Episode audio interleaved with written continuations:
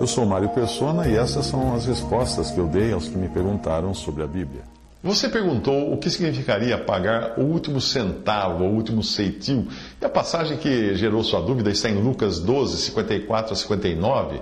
Eu já posso adiantar a você que essa passagem nada tem a ver com alguma espécie de purificação pós-morte, que algumas religiões até tentam explicar assim. A passagem diz o seguinte: Ele dizia também à multidão, Jesus dizia à multidão: Quando vedes a nuvem que vem do, do ocidente, logo dizeis, lá vem chuva, e assim sucede. E quando assopra o sul, dizeis, haverá calma, e assim sucede. Hipócritas, sabeis discernir a face da terra e do céu? Como não sabeis então discernir esse tempo? Por, e por que não julgais também por vós mesmos o que é justo? Quando, pois, vais com o teu adversário ao magistrado, procura livrar-te dele no caminho, para que não suceda que te conduza ao juiz e o juiz te entregue ao meirinho e o meirinho te encerre na prisão. Digo-te que não sairás dali enquanto não pagares o derradeiro ceitil ou centavo. Lucas 12, 54 a 59.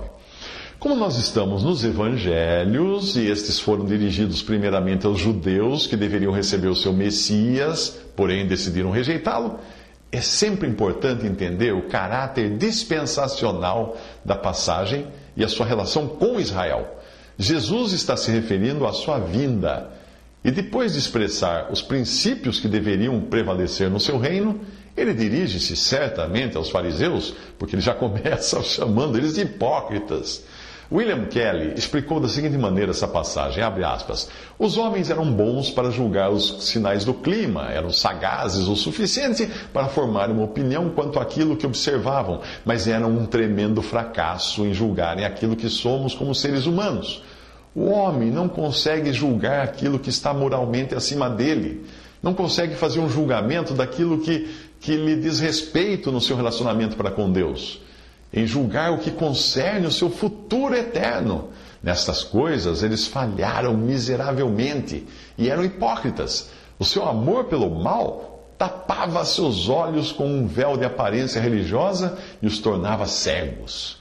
O amor por seus próprios interesses fazia com que fossem rápidos em discernir e praticar tudo o que dizia a respeito às coisas desta vida, mas falhavam miseravelmente, completamente nas suas consciências, e por isso o Senhor passa a reprová-los. O problema não estava apenas no fato de serem cegos para os sinais que Deus dava exteriormente, mas por não, por não poderem eles, por si mesmos, julgar aquilo que era correto.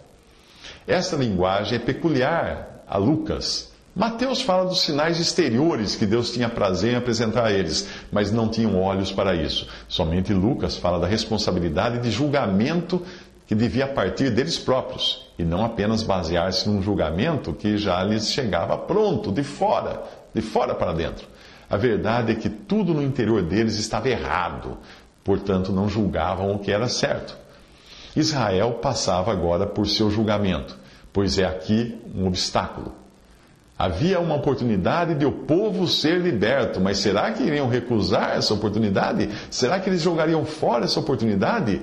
Eles precisam aproveitá-la, já que não havia da parte deles diligência em serem achados dignos de merecer aquilo que Deus agora lhes garantia pela presença de Jesus. Caso contrário, a justiça seguiria o seu curso e eles seriam arrastados ao juiz, e o juiz certamente iria entregá-los ao meirinho e este lançá-los na prisão. O resultado seria que nunca poderiam sair dali até que tivessem pago o último ceitil. Isto é, na verdade, o que acabou ocorrendo com a história dos judeus. Eles continuam na prisão e não sairão dela dessa condição de presos até que toda a dívida seja paga na forma de um castigo imposto por Deus, uma vez que o Senhor irá declarar que Jerusalém recebeu da mão de Deus o dobro por todos os seus pecados. Mas Deus não permitirá que Israel sofra mais. A misericórdia de Deus irá assumir a causa de seu povo no último dia, e a sua mão irá executar plenamente aquilo que sua boca prometeu desde o princípio. Fecha aspas. Até aí, William Kelly, em Notes on the Gospel of Luke, do, tirado e saído do Bible Treasury. Vamos ler uma passagem que diz assim: Falai benignamente a Jerusalém, bradai-lhe que já a sua milícia é acabada, que a sua iniquidade está espiada e que já recebeu em dobro da mão do Senhor por todos os seus pecados. Isaías 40, versículo 2, essa foi a passagem que Kelly estava citando no seu texto. Se os judeus entendessem a importância do momento em que viviam e estivessem prontos para identificar isso como identificavam as mudanças climáticas, eles iriam logo fazer as pazes com o adversário deles, no caso aqui, representado por Deus, de quem todo ser humano é inimigo. Porque se nós sendo inimigos, Paulo escreve, porque se nós sendo inimigos fomos reconciliados com Deus pela morte do seu filho, muito mais, tendo sido já reconciliados, seremos salvos pela sua vida. Romanos 5,10. E ainda uh, continua em, Lucas, no Evangelho de Lucas, capítulo 19, 27.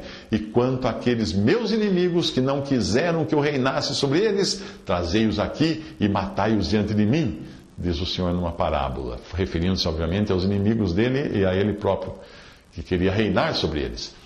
A Bíblia tem uma só interpretação, mas muitas aplicações. Nós podemos também pedir licença para usarmos a passagem ali do Evangelho de uma forma mais pessoal e evangelística, e não dentro do contexto dispensacional relacionado aos judeus, que foi a intenção inicial do Espírito, do Espírito Santo que inspirou aquela passagem e que foi essa que William Kelly uh, explicou, uh, que eu acabei de ler.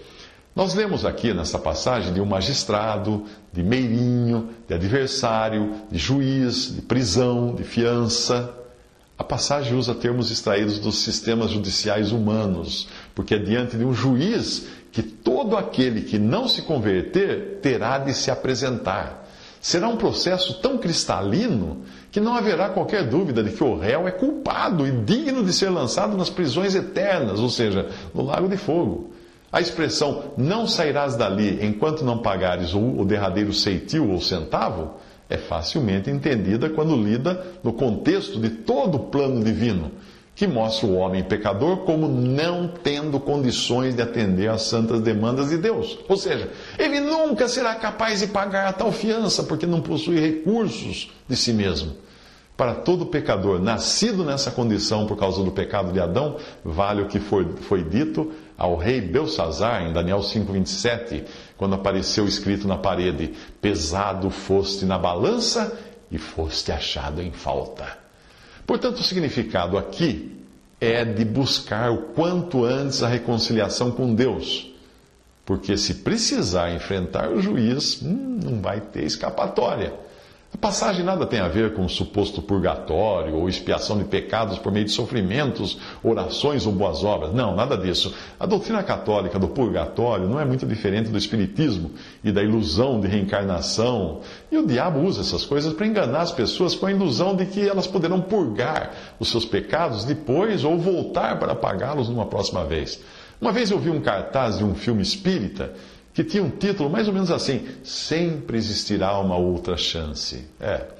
Como todo ser humano gosta de deixar as coisas para depois, nem é, nem é preciso dizer que eles vão preferir essas doutrinas.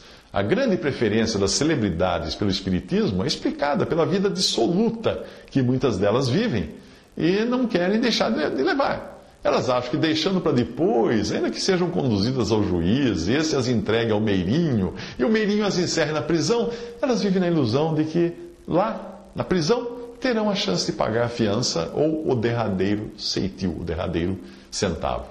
Uh -uh. O Senhor Jesus diz: Vinde a mim, todos os que estáis cansados e oprimidos, eu vos aliviarei. Mateus 11, 28. Respondeu depois Simão Pedro: Senhor, para quem iremos nós? Tu tens as palavras da vida eterna, em João 6,68. Portanto, a passagem toda diz, resumidamente: não perca tempo, reconcilie-se agora com Deus e seja salvo, crendo no Senhor Jesus como seu Salvador.